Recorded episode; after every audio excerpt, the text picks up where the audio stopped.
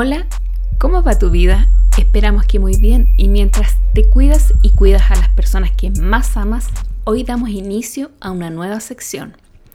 Nosotros tenemos publicado en nuestro blog soyfelique.com una serie de cuentos motivacionales. Hasta ahora soy la persona que los escribo y los desarrollo con mucho cariño en nombre de todo el equipo. Sin embargo, quisimos esta vez dar un tras bambalina para explicar por qué cada historia tiene su propio cuento. Y es por esto que decidimos crear esta nueva sección. Hoy día vamos a comentar sobre la mariposa. Si no lo has leído aún, esta es tu oportunidad de escuchar esta breve historia. Dice de la siguiente manera, una mariposa volaba de flor en flor hasta que decidió por descansar en una rama que estaba en el borde de un tanque. Un sapo, de ojos tristes que a diario iba al lugar a llorar sus carencias, al verla pasar quedó asombrado por el entusiasmo desbordado de la pequeña y despertó su curiosidad. ¿Podrá haber tanta alegría contenida en tan pequeño insecto? Esa pregunta motivó su andar hacia ella. Señorita mariposa, dígame usted, ¿por qué tanta alegría? Ya sé, de seguro son sus alas, se autorrespondió. Claro, si yo las tuviera, podría recorrer el mundo entero. La mariposa con asombro y entusiasmo interrumpe. Señor sapo, tendré estas hermosas alas, sin embargo mi vida es breve, por lo que solo puedo disfrutarlas unas horas y lo que alcanzo a ver en mi corto vuelo es solo una pequeñísima parte de la vida que usted tiene. Con tristeza el sapo miró melancólico su sombra en el charco y murmuró, Claro, es fácil decirlo, porque con esas alas hubiese salido este sucio pantanal para morir en otro lugar.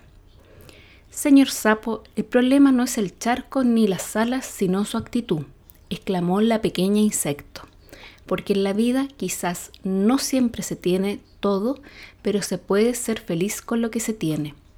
Y con esa respuesta, la pequeña mariposa siguió disfrutando su andar. Este breve relato, que en realidad aplica para todas las personas que quieran reflexionar sobre las abundancias de sus vidas. Sinceramente, eh, lo que me inspiró a hacer esta narrativa es porque tenemos dos personajes que son muy contrapuestos.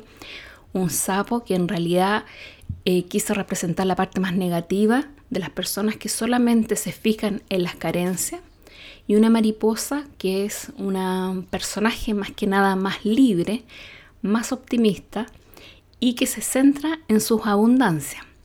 Y no es que sea autocomplaciente, por el contrario, sino que desde ahí va creando su ahora para su mejor mañana, considerando que ella, por lo que ella relata, es una vida muy breve. Sin embargo, aún así está satisfecha con lo que tiene. Y bueno, en nuestro cuento también te puedes dar cuenta que el sapo, aun cuando escuche las palabras de aquel insecto, vuelve a centrarse solamente en él y vuelve a centrarse en lo más negativo, que es lo más complejo, porque ahí solamente centra su acción, además que si te das cuenta no ve mucha oportunidad en su mundo, por lo cual es muy difícil poderlo sacar del propio charco donde él está. Porque aun cuando tenga el encuentro con una persona que lo inspire o lo motive a ver las cosas desde otra perspectiva, tampoco tiene el interés o entusiasmo por querer abrirse hacia esas nuevas oportunidades. Y muchas veces eso es lo que nos sucede, nos dejamos abrumar más que nada por todo lo que nos hace falta, sin mirar lo que ya construimos, lo que ya tenemos y desde ahí seguir construyendo el propio presente.